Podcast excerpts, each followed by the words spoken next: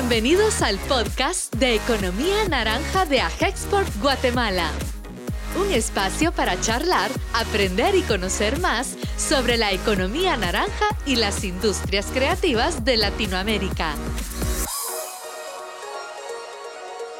Hola amigos de la Comisión de Economía Naranja. Una vez más estamos en este entretenido y muy enriquecedor podcast Saca del jugo a la naranja creativa. Y hoy nos acompañan Roberto Cifuentes, quien tiene de nombre artístico Diego Moore. Yo no sabía que tenías, eh, ¿qué será tu seudónimo? Mira, Roberto. Roberto es director general de Barak Audiovisual. Es una empresa de producción musical y producción audiovisual y organización de eventos. Y también en este día nos acompaña Johan Navarijo. Él es propietario y gerente general de Soluciones Gráficas y Digitales. Tiene 10 años de experiencia y eh, su experiencia está en producción audiovisual y fotografía.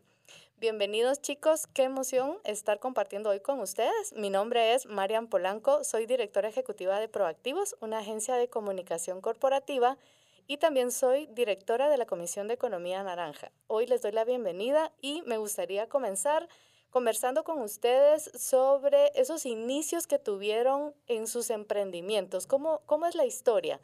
¿Qué servicios empezaron brindando y cómo fue ese primer startazo? Compártanos un poco de su experiencia para que nuestros amigos emprendedores y empresarios y estudiantes que nos escuchan puedan motivarse, puedan inspirarse y aprender de ustedes. Muchas gracias. Eh, primero que nada, un gusto estar acá. Muchísimas gracias por la invitación. Y bueno, eh, yo empecé hace más de 15 años con mi papá. Él compramos una pequeña cámara instantánea y empezamos como fotógrafos ambulantes. Luego em, empezamos a trabajar en el área de los colegios, de los establecimientos educativos. Y como él era profesor en uno de estos establecimientos, se nos facilitó el poder empezar a tomar fotografías en eventos, graduaciones, eh, fiestas de los colegios. Y de esa manera empezamos.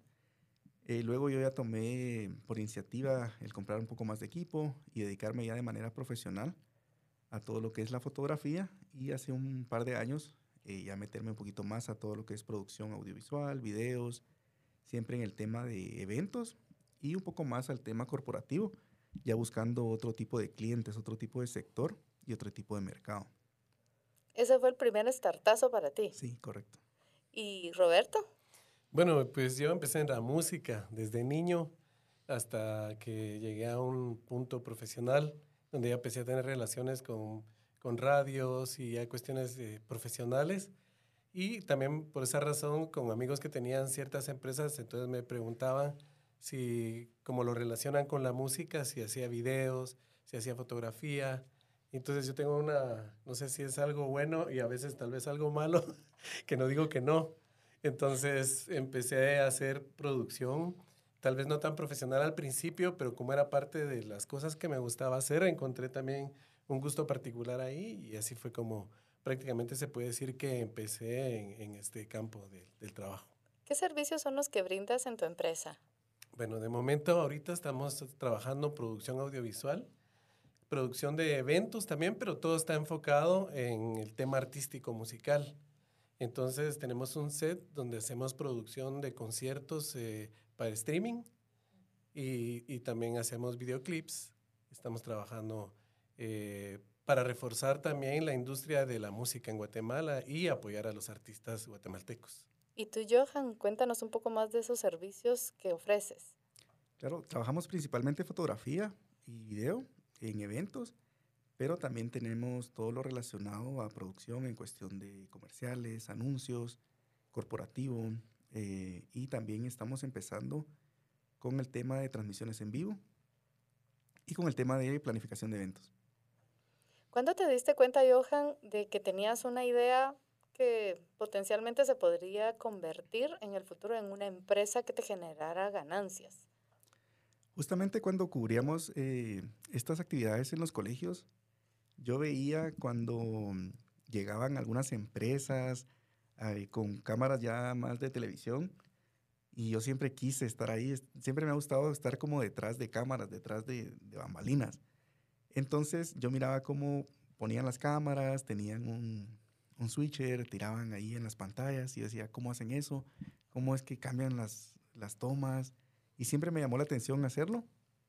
Y luego eh, tuve la oportunidad de, entrar al equipo de televisión de una, de una de las iglesias más importantes acá en Guatemala.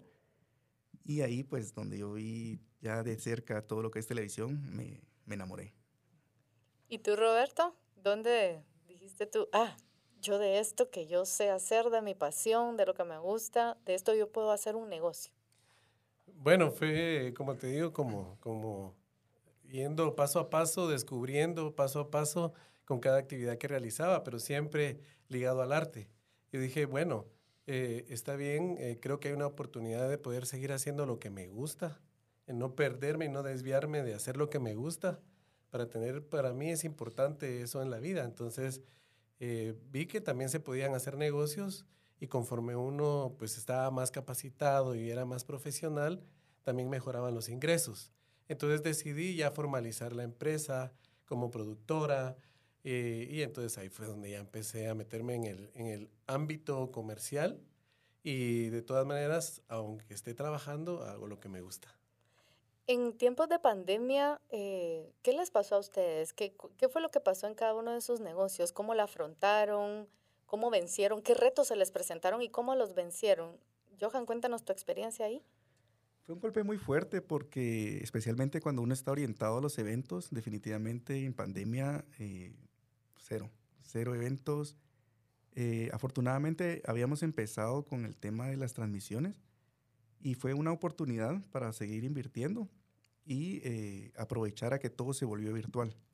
Entonces empezamos a ofrecer el servicio de hacer webinars, de hacer seminarios en línea donde las personas podían estar en su casa, y llegábamos un equipo pequeño a transmitir desde lo que una persona quería hacer y empezar a generar contenido para también personas que también habían perdido su, su empleo o su, principal negocio y hacerlo de forma remota. Eso nos abrió un par de eh, varias puertas para seguir haciendo lo que hacemos y también en los eh, establecimientos educativos pues tuvimos que ingeniárnoslas de maneras muy Creativas. Muy creativas porque eh, es algo donde sí o sí tenemos que estar, estamos muy presentes en la, en la toma de fotos ahí. Y como es un requisito que pide el Ministerio de Educación, eh, una de las fotografías es, entonces teníamos que llegar por grupos, llegar tres, cuatro veces a la semana para poder tomar las fotos y no tener contacto. Me recuerdo que usábamos una bocina para estar en otro salón, estar llamando a los alumnos que entraran, poner la cámara, era un, era algo muy difícil. Una logística diferente, ¿no? Sí, tuvimos que ser muy creativos para poder eh, sacar el negocio a flote. Y en tu caso, Roberto, que te movías en la música, en los conciertos, que esa es tu vena creativa, eh, el momento de la pandemia, ¿cómo hizo que innovaras y, que te adaptaras e innovaras en tu negocio? Pues también fue bien especial el tema porque nosotros ya estábamos trabajando en un proyecto con otros amigos que tengo que se llama Vívelo Online. Esta es una, una plataforma de streaming que pretende ser Netflix de Centroamérica, pues de Guatemala, para, no sé si se pueden decir marcas, pero ya, les dije. El tema para que puedan compararlo, ¿verdad? Entonces, nosotros estamos trabajando en eso, pero con la pandemia también tuvimos que acelerar el proceso. Y resultó que, que fue una buena oportunidad. Mientras había muchos artistas que estaban quejando, que no tenían que trabajo, nosotros lo estábamos ofreciendo por otro lado y tuve la oportunidad de hacer 17 conciertos durante el tiempo de la pandemia y hacíamos una sociedad con los artistas y como se puede cobrar en línea, nadie se movía a su casa y, gracias a Dios tuvimos éxito en ese, en ese tema y eso nos ayudó a pasar y ayudar este problema mundial. Em, ¿Cuántos años tienes tú con tu negocio ya así formalizado?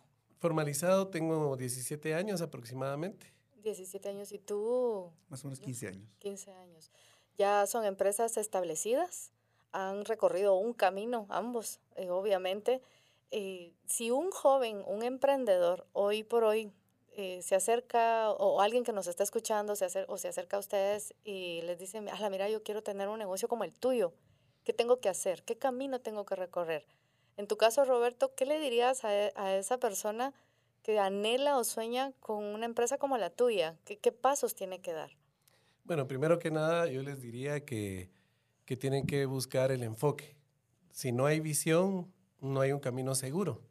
y luego luchar por él, ¿verdad? Que fue lo que yo hice. Yo dije, bueno, la música, la producción audiovisual no se separa de esto, eh, voy a poner el estudio de grabación, etcétera, y entonces podemos ir por el mismo camino haciendo lo que me gusta, persiguiendo mis sueños. Entonces fue eso, hacer la estructura de lo que realmente quería hacer y luego pues perseguirla y perseguirla y que no importan los tropiezos o los retos que puedan presentar, aunque parezcan muy grandes, si sabemos a dónde llegar, tarde o temprano vamos a llegar. Y en tu caso, Johan, pues no sé si eres millennial, no, no, nos dijimos que no íbamos a decir las edades cuando comenzamos este podcast, pero te veo muy joven, pero ya tienes 15 años de tener tu negocio. ¿Qué consejos tú le puedes brindar a otros chicos, a estudiantes o a emprendedores que quisieran llegar a tener una empresa como la tuya, similar? Sí, eh, hay que enfocarse, hay que enfocarse siempre uno y no perder de vista las, las metas. Eh, hay que ser muy perseverante este y cualquier otro negocio aquí en Guatemala, en cualquier parte del mundo, eh, es complicado. Siempre llega uno a una etapa en la que uno quiere rendirse o uno dice, mejor hago esto. También hay etapas en las que uno no sabe qué hacer, no sabe si seguir adelante, si buscar eh, un trabajo en una empresa. Pero hay que superar esos retos. Si uno de verdad lo quiere lograr, pues lo puede hacer. Y eh, si alguien quiere, digamos, empezar en este negocio, que no se deje em, llevar por muchas cosas que hay en, el, en, el, tema y que busque formalizarse. E, porque, por, ejemplo, ¿qué cosas? ¿A qué te refieres? Eh, hay, hay, digamos, mucha competencia o ver esos temas de que tal vez está sobresaturado el mercado. No, hay espacio para todos y eh, hay que formalizarnos también, ¿verdad? Hay que pasar de ser un fotógrafo o de ser un, a ser un emprendedor o un eh, empresario. Eso pues lo logramos, digamos, eh, como formalizándonos también como empresa, inscribiéndonos en la SAT, en todo este tema de impuestos. Y ya a partir de ahí pues damos un paso importante, ¿verdad? Eso sería más, más o menos. Sí, definitivamente eh, creo que dar el salto de emprendedor a empresario conlleva muchos compromisos laborales, fiscales, ambientales y de muchas índoles y que son necesarias que al principio probablemente nos causan incertidumbre quizás, ¿verdad? Y sobre todo cuando somos emprendedores o empresarios de la industria creativa. Tendemos a ser muy pasionales, muy creativos, mucho al hacer, al ejecutar ideas, pero muchas veces eh, olvidamos esa parte de la gestión administrativa que toda empresa exitosa y que está creciendo debe tener y que marca la diferencia.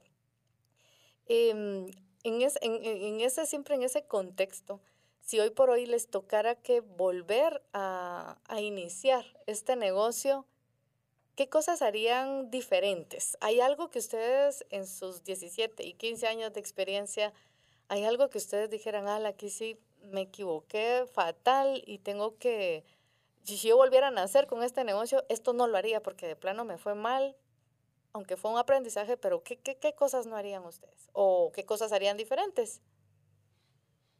A ver, ¿quién quiere? Roberto. Bueno, digamos, yo eh, eh, tuve alguna experiencia bonita porque eh, yo estaba toda mi capacidad en la música, ¿verdad? Como Diego Moré. Y entonces, cuando entré al tema de la producción audiovisual y me encantó, y también se trata de hacer películas y todo lo que es arte, ahí está, ahí está Roberto Cifuentes metido. Pero resultó que había cosas que yo empecé a ver como que me costaban mucho. Entonces eh, me inscribí en la universidad a estudiar cine en la Universidad de Galileo. Ahí tuve la oportunidad de conocer grandes maestros y, y eso me ordenó la vida. O sea, también tiene que ver con el enfoque, porque mi enfoque fue la música, no era la empresa. Y como dices tú, en la creatividad se pierde todo lo administrativo. Entonces, gracias a Dios, siempre pues he tenido personas que me aterrizan y, y no sueltan el globito, ¿verdad? Entonces ahí estaba yo. Entonces, estudiar me ordenó la vida. entonces yo dije, ah, bueno, puedo hacerlo todo, ya tenía conocimientos básicos de algunas cosas, otras las hacía muy bien, pero ordenarlas fue reducir tiempo, fue no perder dinero, fue muy importante para mí, entonces eso haría primero, entonces capacitarme primero y luego enfocarme, o sea, sin perder el enfoque, capacitarme antes que todo, ¿verdad? Para solventar muchas cosas en el futuro. Claro, ¿y tú, Johan? Sí, eh, amarrado al, tema de, los 15 años de experiencia y que me veo joven, pues precisamente eso, yo empecé muy joven en esto y a lo largo de mi vida he tenido diferentes eh, negocios, he probado diferentes cosas, pero la fotografía y la producción audiovisual siempre me ha acompañado, entonces creo que sería enfocarse un poco más. uno siempre busca como expandirse para tener más oportunidades o ganar más dinero, pero hubiera preferido centrarme desde el inicio en, esto, esto quiero hacer, o, aquí está mi negocio y, poder sembrar más ahí para hacer eh, crecer, digamos, desde antes y también formalizarme desde antes, porque como, como bien decía, uno viene como soy fotógrafo, tengo mi cámara, eh, saco un par de bodas o le saqué este evento a mi prima o tal, pero uno no, a veces se bloquea y no ve más allá, uno no dice, bueno, puedo llegar a ser eh, una empresa o puedo llegar a tener algo más grande y, no logra visualizar lo que uno puede llegar a hacer. Entonces, me gustaría haber visto eso, haber visto un poco más allá y decir, algún día puedo tener algo más desde hace, hace más tiempo. Claro, y nuestro trabajo tiende a ser mucho más técnico, ¿no? A veces, en su mayoría, todas estas actividades de las industrias creativas luces, cámaras, acción, sonido, música, arte, todo el tema del diseño, tiende a ser un trabajo muchas veces muy de ejecución y a veces dejamos eh, de lado la parte estratégica, la preparación. Y justamente viene de la mano con lo que Roberto menciona, estudiar, aprender, capacitarse, que es, tú coincides con, eso, con ese consejo que, que Roberto nos da hoy. ¿Cómo les ha beneficiado la experiencia de participar en la Comisión de Economía Naranja, porque en Economía Naranja somos un grupo de empresarios de las industrias creativas que estamos asociados con la ilusión y la meta, no solo una ilusión de pasión, sino es una meta empresarial de exportar. ¿Qué, elementos pues ustedes rescatan de estar asociados a esta comisión que puedan transmitirle a, a otros para que contagiarlos y que quieran estar con nosotros también? Eh, precisamente lo que decía, uno a veces se bloquea un poco y dice, voy a hacer esto y voy a tener un par de clientes y con esto voy saliendo. Pero al entrar a la comisión, uno eh, conoce más personas que están en el medio y dice, si esta persona puede hacerlo, yo también puedo. Y si hay más personas con esta visión que comparten lo que yo hago, eh, podemos crecer todos juntos. Y también eh, hacemos los, los contactos para decir, para apoyarnos entre nosotros, de decir, tú haces esto, yo hago esto, pues podemos hacer muchas más cosas. Em, como un tema de networking, es lo que tú visualizas que te ha aportado. Y en tu caso, Roberto. Bueno, en el mismo tema, ¿verdad? Yo en temas de exportación sí no sabía mucho. Eh, desde el punto de vista de manufactura sí, porque estuve en un proyecto de artesanía eh, porque yo estuve un tiempo en Retaluleo y descubrí que no había artesanía del lugar. Habían maestros artesanos, pero hacían de otros lugares, no hacían específicamente de Retaluleo. Entonces iniciamos un proyecto, tenía buenas relaciones allá, comerciales y de personas, y, y, fue muy interesante aprender. Fue mi primer contacto con Agexport. Pero ahora ya tengo una misión ahí especial y, y ahí estoy aprendiendo que se pueden exportar servicios es una de las cosas que son actuales ahora, ¿verdad? Que son muy importantes en el desarrollo de la tecnología como se ha dado últimamente. Y entonces yo tengo una misión específica que quiero cumplir y que aquí comparto la misma opinión de mi amigo porque eh, quiero exportar algo que ya se van a enterar, pero lo primordial es que quería armar un equipo de primera categoría que yo sabía que iba a conseguir desde la asesoría eh, legal, ¿verdad? La guía comercial, y, y pues el equipo necesario para poder ejecutar, que eso es mi, mi misión y mi ambición en Export. ¿Por qué creen que es importante tener una actividad exportadora en el área de servicios en la que nosotros nos encontramos? Actualmente creo yo que estamos en un mundo que cada vez está más globalizado y vamos hacia un camino también más tecnológico. Eh, hacer lo que estamos haciendo ahorita antes o hace algunos años creo que era impensable.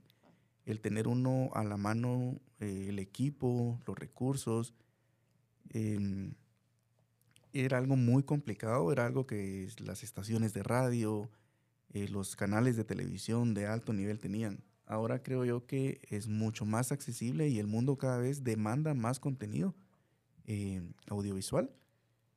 Y por eso es que, que, es muy importante y estamos, eh, necesitamos buscar más y estar siempre a la vanguardia en este sentido. ¿Y cómo te mantienes tú a la vanguardia? ¿Qué, qué nos puedes aconsejar a quienes te, te, están escuchando? ¿Qué consejo les das para mantenerse a la vanguardia? Precisamente eh, nosotros no hace falta eh, ir muy lejos para saber lo que están haciendo en otros lugares. Podemos ver cómo otras personas en otros países hacen las cosas y las podemos imitar o mejorar. Entonces, si ya no estamos tan limitados, ya no estamos eh, encerrados como estábamos antes por el tema de que estamos amarrados a, a, lo que estamos viendo en televisión, sino en cualquier medio podemos encontrar muchísimas cosas interesantes, muchísima creatividad, muchísimo arte, y lo podemos ver y replicar o hacer cosas mejores. Entonces, em, podemos también tener acceso a, a, mucho equipo que antes, como, como decía, era inalcanzable para nosotros y ahorita pues, podemos desarrollar nuestra creatividad por medio de todo esto. Tú, Roberto, tú mencionaste que te metiste a la universidad a estudiar. ¿Cómo te fue en esa experiencia? Ah, excelente, maravilloso. Sí, es que de verdad.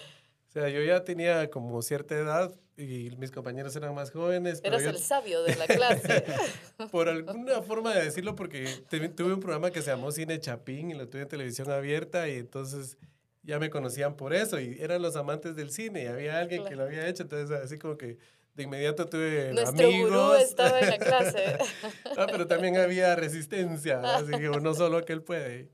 Y entonces fue maravilloso para mí y aparte de que pues puse a la orden lo que yo ya tenía, a todos mis compañeros, devolvió un centro de operaciones ahí y, y fue muy linda la experiencia. Y también conocer eh, a los maestros que tuve, pues que habían hecho producción internacional o la que hacían en Guatemala, que trabajaban para marcas importantes. Eh, digamos, en ese tiempo no habían drones, cuando ellos trabajaban y hacían los anuncios y entonces traían helicópteros y nos enseñaron todo ese manejo de cosas, etcétera. O sea, todo, todo el conocimiento que uno puede tener ahí y compartir es importante y te deja algo en la vida, ¿verdad? El cambio que necesitas. Cuéntanos de tu servicio. Eh, entiendo que tienes un set, con varios espacios. Cuéntale, cuéntale a la gente que nos escucha qué tienes ahí para ofrecer para que, pues, si alguien está interesado en algún evento, en alguna actividad, pues te, te contacte. Gracias. Bueno, pues este set de lo que tenemos ahí son eh, todas las herramientas como para decir que tenemos un canal de televisión profesional, que de hecho algunos canales nacionales lo utilizan. Eh, tenemos equipo de cámaras, tenemos grúas, tenemos una pantalla verde también que, que la pintura se fue, mandó a traer a los Estados Unidos, que es la pintura original que se usa en los sets en Estados Unidos, que no refleja tanto la luz. Y entonces ayuda un poco, ¿verdad? Eh, en fin, tenemos toda la estructura para poder eh, solventar las necesidades comerciales de las marcas, de los artistas, eh, de cualquier persona que quiera hacer algo creativo con nosotros. Sí, mencionaste que tu enfoque mucho es eh, conciertos y el tema musical, pero eh, a nivel corporativo, también qué otro tipo de eventos son los que se pueden realizar. Bueno, todos los eh, que son promoción de marcas, aniversarios, o, últimamente hemos estado haciendo streaming que, que unifican, digamos, a los departamentos. Se hace como la sede central en Guatemala, que son empresas que tienen sedes en, en varios departamentos y entonces, digamos, está desde la parte de información hasta la parte de celebración de aniversarios, ¿verdad? Y también que eh, me tocó con una marca que para, para diciembre hicieron un concierto con músicos de la Sinfónica. Tuvimos 23 músicos ahí y solo eso fue el evento. O sea, la marca estaba atrás en las pantallas, en sus logos, eh, pero el concierto fue solamente para agradar a sus empleados ese fue así como muy especial, ¿verdad? Porque ustedes saben cómo son de celosas las marcas y primero la marca. Ese día no, fue para los empleados y estuvo bien interesante. Qué bonito. Y tú, Johan, amplíanos un poquito más de los servicios que podemos encontrar en tu empresa. en cuanto a fotografía, tenemos desde un evento social, una boda, un 15 años, hasta nos han solicitado para portadas de libros, eh, fotografía corporativa, personas que quieren tomarse una foto más profesional y eh, digamos lo que yo estoy más enfocado es en tener algo más móvil, algo más to go. Eh, normalmente a mí me solicitan servicios y me dicen, mira, fíjate que estoy en tal lugar y no tengo mucho tiempo, entonces yo llevo todas mis cosas, monto en el lugar y, y prestamos el servicio. Eh, también estamos en lo del el streaming, las transmisiones en vivo para eventos. Y en cuanto a lo corporativo, igual para eventos corporativos, para em, presentaciones de productos, nos llaman para decirnos, mira, fíjate que vamos a tener un evento, cubrirnos, sacarnos un video resumen, eh, fotos, queremos esto, queremos lo otro. Y eso es lo que nosotros eh, producimos más que todo. Las fotografías son product shots, son fotografías de personas. ¿Qué, ¿Qué, tipo de fotografías son las que realizas? Tenemos mucho equipo para poder hacer muchas cosas, pero nos enfocamos más que todo en eventos. Y también hemos eh, incursionado en la de productos, pero como yo soy el que promociono todo, entonces a veces no me doy abasto para poder entrar a todos los lugares donde me gustaría estar. ¿Cómo quieren crecer ustedes? ¿Cuáles son sus planes de crecimiento? Eh, tal vez si nos transmiten cómo se preparan para que quienes nos escuchan se inspiren y digan, ah, yo puedo tomar esa ruta también de crecimiento con mi negocio, con mi emprendimiento. ¿Qué, ¿Qué, es lo que están haciendo ahorita? ¿Se están preparando? ¿Están en alguna capacitación? ¿Están en algún diplomado? Sí, eh, aparte de la mira principal ahorita de crecimiento es por medio de Export y de la Comisión de Economía Naranja, porque pues queremos ya salir y buscar clientes en otro país porque como decía, se puede. Ahorita se puede hacer eh, networking y clientes en, en, otros países estando aquí en Guatemala. Y pues también estoy en uno de los cursos que, que, que da eh, la comisión, que es el de Cross Borders, creo, que está ya a mediados del, del curso. Y esos son los principales que tenemos ahorita. ¿Y tú qué, qué, le aconsejas a la gente, a los chicos que te escuchan, para que aprendan más? ¿Qué les, qué les aconsejarías? Que busquen, que busquen, porque hay oportunidades, hay eh, formas de hacer las cosas y de crecer, y es cuestión de meterse uno. Yo siempre me he considerado un, una persona un poco tímida, pero hay que ir a hablar con las personas, decir quiero estar aquí, quiero esto, y buscarlo, buscarlo porque las oportunidades están ahí y hay que salir a buscarlas. Y tú, Roberto, como empresario, ¿cuál es ese elemento que, que te ha tocado aprender en tu, en tu recorrido, en tu carrera, que sos tan altamente creativo, artístico? ¿Qué es ese elemento que has tenido que aprender y que te ha marcado la diferencia? La estructura. Eso es lo que siempre me ha sacado adelante. Digamos, eh, saber que no soy todólogo. Esa es parte de la cultura de Guatemala y por eso es que estoy en economía naranja, porque quiero crecer más y tengo algunas metas que sé que a través de economía naranja y export es posible que las vaya a cumplir. Entonces, eh, la estructura me refiero como por ejemplo con los músicos en Guatemala. Estamos acostumbrados a decir, no, los medios no sé qué, no, no apoyan y todo, pero no es cierto. Yo tuve la oportunidad que sí me han apoyado siempre, pero porque yo hago negocios con los medios. Yo no les digo, miren qué lindo mi arte, aquí está mi, mi canción, que póngala. No la van a poner así tan fácil. Yo llego y les digo, tengo tantos colegios donde voy a tocar y son tantos miles de alumnos y quieren estar. Si no, la competencia. Claro. y entonces es como el gancho y entonces así es. Pero tengo la estructura también de la gente de apoyo, porque no soy yo solo, ¿verdad? Ahí tiene que haber un equipo que, que te apoya, que te soporta, que llama también a los medios para decir, ah, ya llegó el artista, ah, qué bien, ya tiene la música, ok, apóyenlo, apóyenlo, apóyenlo. Todo eso es importante.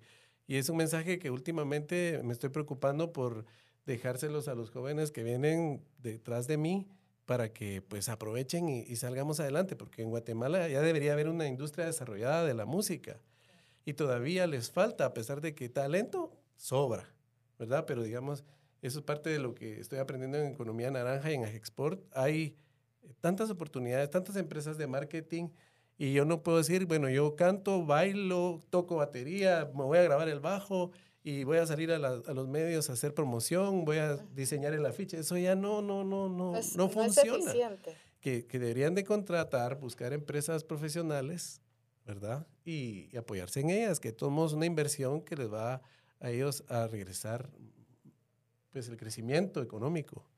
Es una inversión, no es un gasto. Claro. Y hoy por hoy la oferta que las universidades están dando en las múltiples carreras o opciones que hay dentro de la industria, vemos que las universidades tienen una oferta bien amplia. En distinta, hay, hay carrera de cine, ¿verdad? Entonces, ¿tú, qué, ¿tú qué, consejos le darías a, a, todos estos chicos que están ya graduándose para incorporarse a, a la actividad laboral? ¿Qué, ¿Cuáles son esos pasos que tienen que dar para ya meterse de lleno? Bueno, es un tema de qué quiero hacer, qué quiero hacer yo, porque como estábamos platicando hace un momento, o sea, las posibilidades son infinitas y hay un catálogo extenso para, para cualquier categoría de arte y dentro de esa categoría todavía hay más. Pero entonces, eh, de nuevo, vuelvo al tema del enfoque.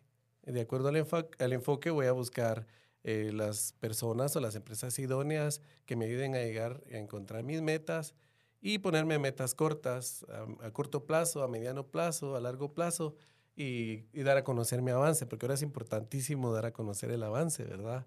El tema de las redes sociales y todo esto que nos, nos tenemos que mantener frescos ahí, pero también tiene una estructura, o sea, como digo, yo me voy a tomar la selfie, yo voy a grabar mi podcast, no estuviera aquí. y agradezco la oportunidad también de, que me hayan invitado a estar aquí. No, y, y justamente esa estructura de la que tú mencionas, la, la, que tú hablas, eh, probablemente ahora forma parte quizás de un curso dentro de una carrera universitaria eh, con una generación diferente, ¿verdad? No sé, no dijimos que no habíamos dicho las edades, pero definitivamente hay ciertas diferencias entre las generaciones. ¿Qué oportunidades ves tú en estas nuevas generaciones que están eh, saliendo ya eh, con una, un título, no solo de diseñador, de cineasta, de músico, ahora hay carreras técnicas en todas estas ramas. ¿Qué oportunidad ves tú en, esa, en esas características que tienen estas nuevas generaciones? Pues veo la oportunidad que se abrió, yo creo que por la misma necesidad del mundo. Entonces, que no tengan miedo a a escoger pues lo que quieran hacer. Vuelvo a ese tema también porque es importante. Media vez yo estoy haciendo lo que me gusta hacer, empiezo a soñar, empiezo a crear y entonces vuelvo también a decir, bueno, ahora también yo estudié esta técnica digital actual, pero también el que me va a hacer publicidad estudia en la otra aula y que también está relacionado con el tema digital actual de la necesidad mundial después de la pandemia. O sea, los temas están bien álgidos, están presentes y se pueden tocar, saborear y se puede organizar, ¿verdad? Un buen equipo de trabajo con gente joven. De hecho, pues yo estoy con gente joven, todo el tiempo me fascina, eh, no solo por dejar mis conocimientos, sino que porque veo las ideas y me motivan a seguir adelante, ¿verdad? Y me mantengo fresco. ¿Y tú, Johan? ¿Qué piensas que, que, qué oportunidad en las nuevas generaciones que hay que aprovechar? Sí, vivimos en, una situación donde cada vez se demanda más contenido. Todos cada vez estamos más en nuestro teléfono, en redes sociales, en televisión, en radio, en podcast, y hay mucho para generar. Y actualmente las personas más jóvenes vienen con eso ya de, cajón.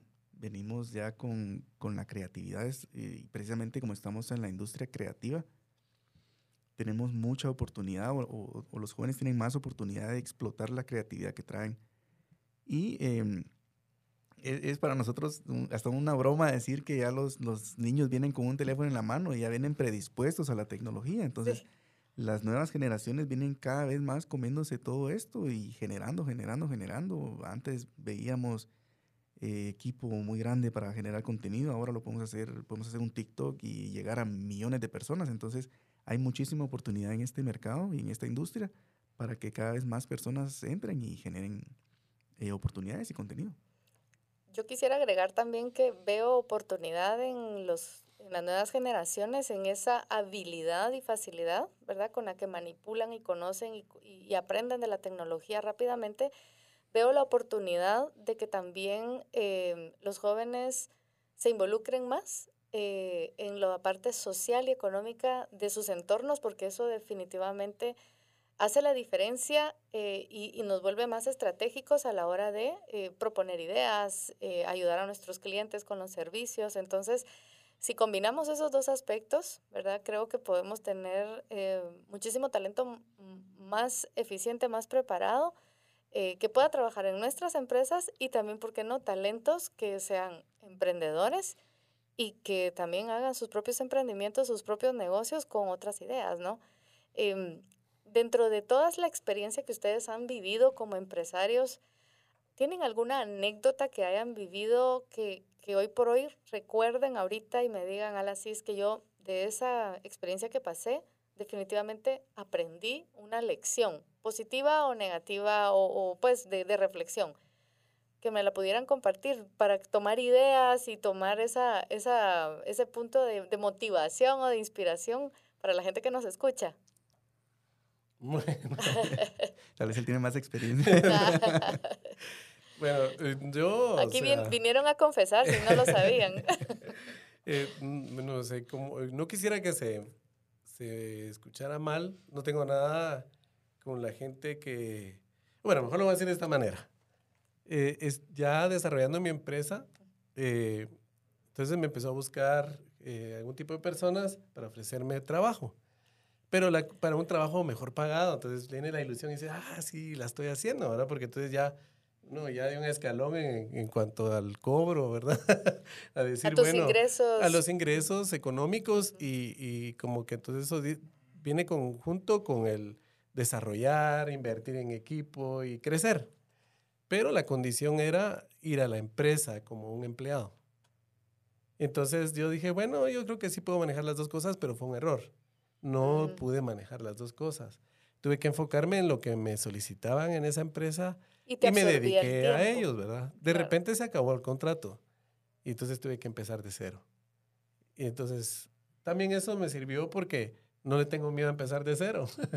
ya lo he hecho en, varias ocasiones en la carrera, en, mi trabajo, y, y, estoy preparado para hacerlo cuantas veces sea necesario, pero es un tema complicado, ¿verdad? Empezar de cero.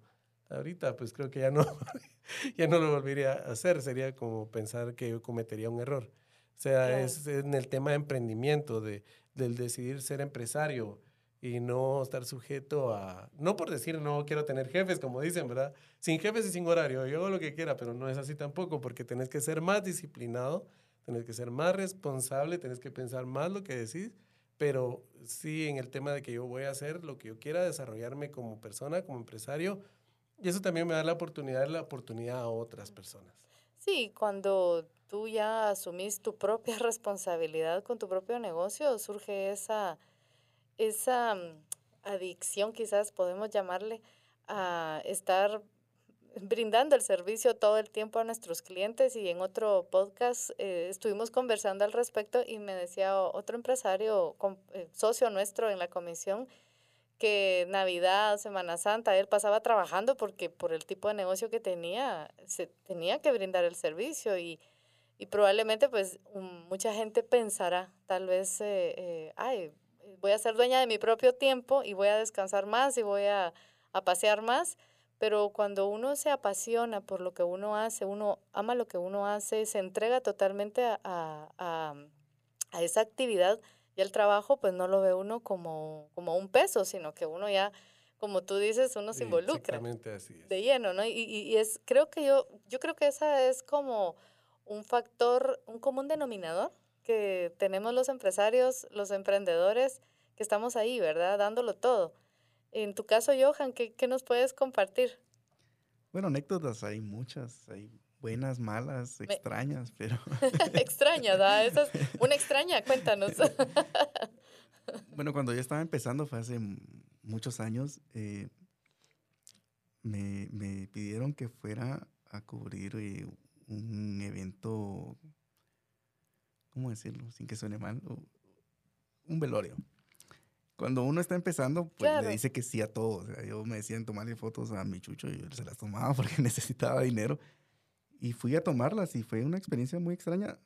Eh, con todo el respeto para las personas que estaban ahí, eh, bueno, para mí fue muy extraño porque a mí me daba miedo, yo estaba muy joven y yo iba con miedo a, hacer la grabación porque sentía que, me iba a saltar ahí. Obviamente... En la noche te iban a jalar los pies. Sí. A jalar la sábana. No me grabes. Sí, no, y, obviamente uno tiene que mantener el, respeto porque pues, es una persona y, y tampoco uno se puede echar para atrás porque ya lo contrataron a uno, pero pero ¿cómo afrontaste, cómo combatiste tu miedo ahí? O sea, ¿Realmente te comportaste profesionalmente?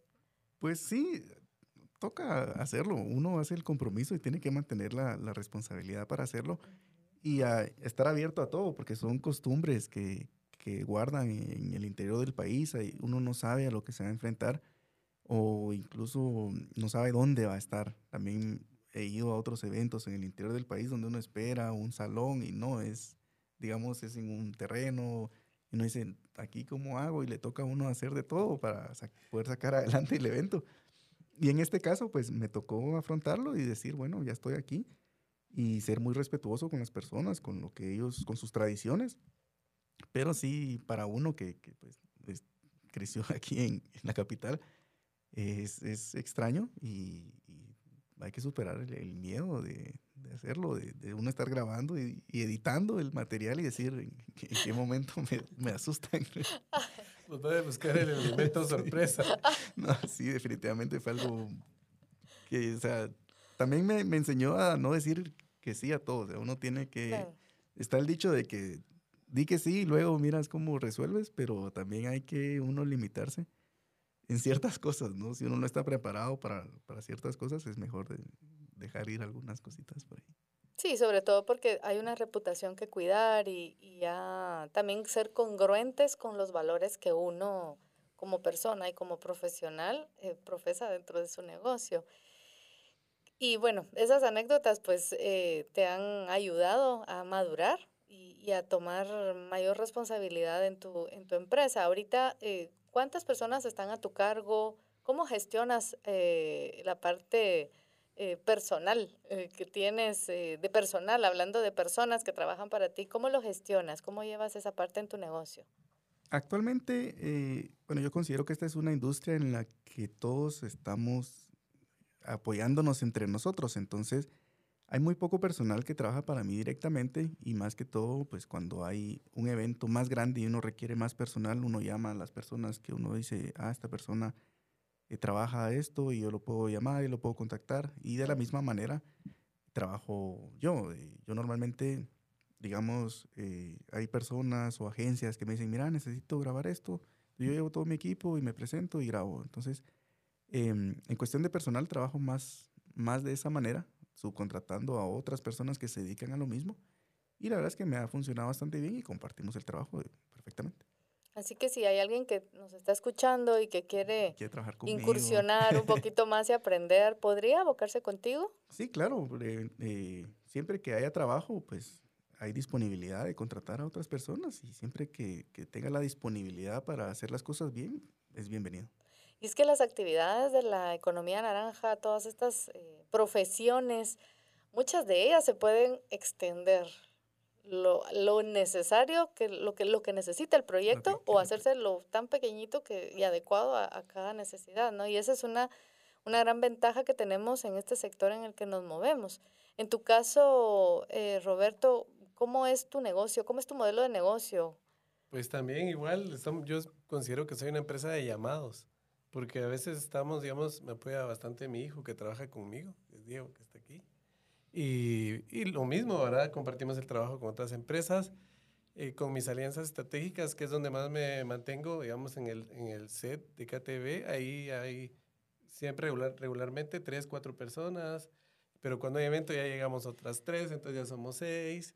En el tema de Vívelo, ahí siempre hay un programador y hay dos de mercadeo, pero cuando hay evento ya llegamos otros cuatro y así es como me manejo todo el tiempo, ¿verdad? Más o menos así es como funciona. ¿En qué sectores de la economía ven ustedes mayor oportunidad de crecimiento? Vimos que el turismo se vio afectado durante la pandemia, em, pues otros segmentos como la salud tuvieron un boom. Eh, Netflix tuvo un boom, ¿verdad? Que ahorita pues otra vez ha estado ya ahí nivelándose.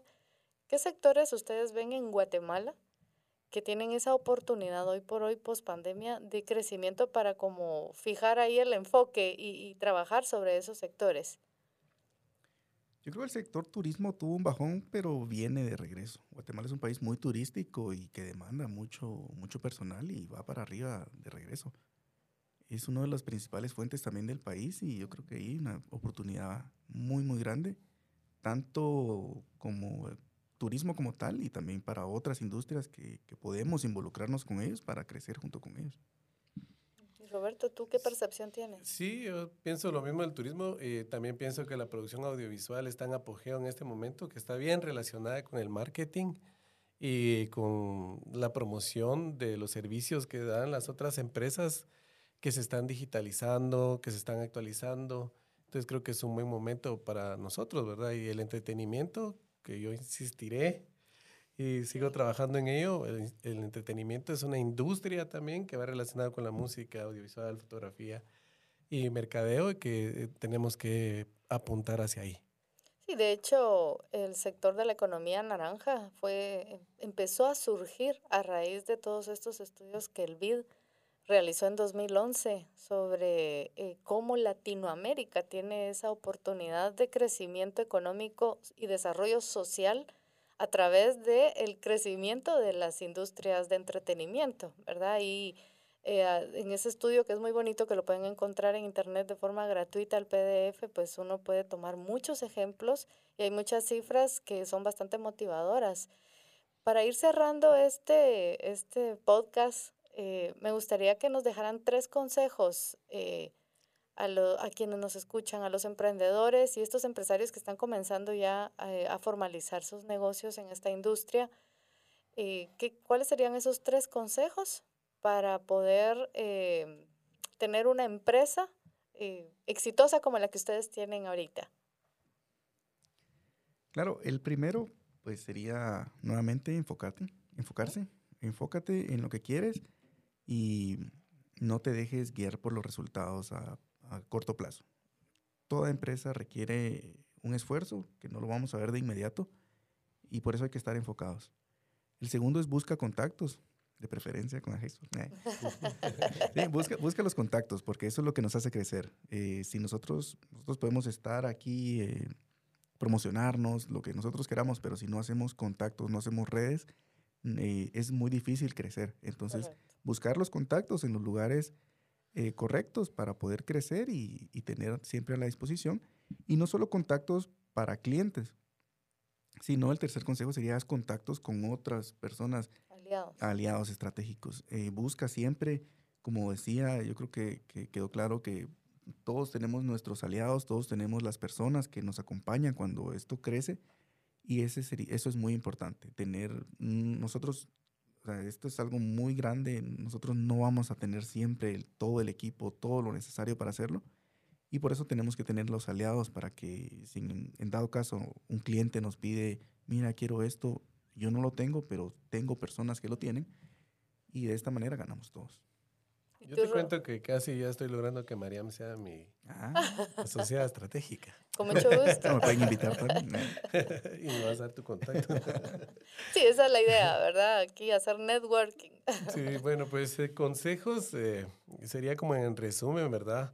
La estructura, no tener miedo nunca a realizar lo que queremos realizar. Ese sería el primero, sin miedo. El enfoque que ya lo mencionó nuestro compañero. Eh, eh, quitarse el miedo también a la inversión, el sí. miedo a la inversión, porque eso es un tema también importante en la cultura de Guatemala. No es gasto, es inversión, hay que pensarlo, sí. hay que ver la diferencia. Eso, y, y bueno, también que nunca eh, deben de dejar como sentirse únicos y que vivimos en un país único y que tengamos todos el sueño de desarrollar este país. Ay, me encanta ese, ese último mensaje también algo así como sigue tu pasión o sigue tu corazón, ¿no? Porque veo, veo en ti, ah, pues los dos sé que son de un tema creativo, pero veo en ti, Roberto, un tema como muy enfocado al arte, probablemente, y, y creo que al final todos los empresarios, los emprendedores, eh, somos muy pasionales, ¿no? Seguimos nuestro corazón y nos tiramos al agua con nuestros emprendimientos y en el camino vamos aprendiendo y eso es lo importante, darnos cuenta de, que, de qué cosas tenemos que mejorar. Entonces, eh, si quieren agregar eh, algún mensaje final em, para nuestros oyentes, los micrófonos son todos suyos, chicos, porque ya vamos cerrando este podcast. En general, un agradecimiento a, a ti y a la Comisión de Economía Naranja por la oportunidad de estar acá. Y eh, pues como mensaje, como bien decía, hay que hacer las cosas bien, con pasión, nunca eh, echarnos para atrás y seguir adelante. Es un, estamos en momentos muy difíciles, no solo aquí en Guatemala, sino en el mundo, pero hay que seguir adelante y luchar por nuestros sueños, alcanzar nuestras metas y, y no dejarnos vencer. Gracias, Johan. Bueno, yo también agradecerles a ustedes por la oportunidad de podernos expresar en este medio. Eh, pedirles a todos que, que promuevan más economía naranja, que promuevan más Agesport, es importante para la sociedad de Guatemala. Sí. Y bueno, yo, como tú dices, para cerrarlo con el mismo tema, yo les digo que el arte es mejor que la política. Buenísimo mensaje para cerrar.